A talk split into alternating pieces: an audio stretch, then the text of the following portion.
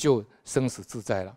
那么最后呢，我用禅宗一个有名的公案呢，金碧峰禅师呢，啊，给各位听。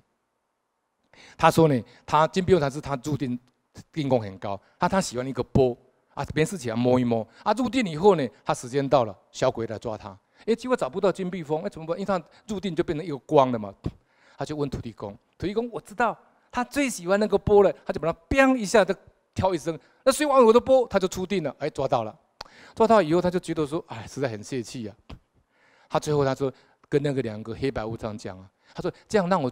看最后一眼好不好？让我再摸一下，摸摸那个金钵，他就马上拨，然后以后他把他最后的执着跟他的最后的最爱，把它抛向虚空以后，砰掉进破掉了，破了以后执着就破掉，就写了一个非常有名的偈：若要拿我金碧峰，除非铁铁链锁虚空，虚空若能锁得住，再来抓我金碧峰。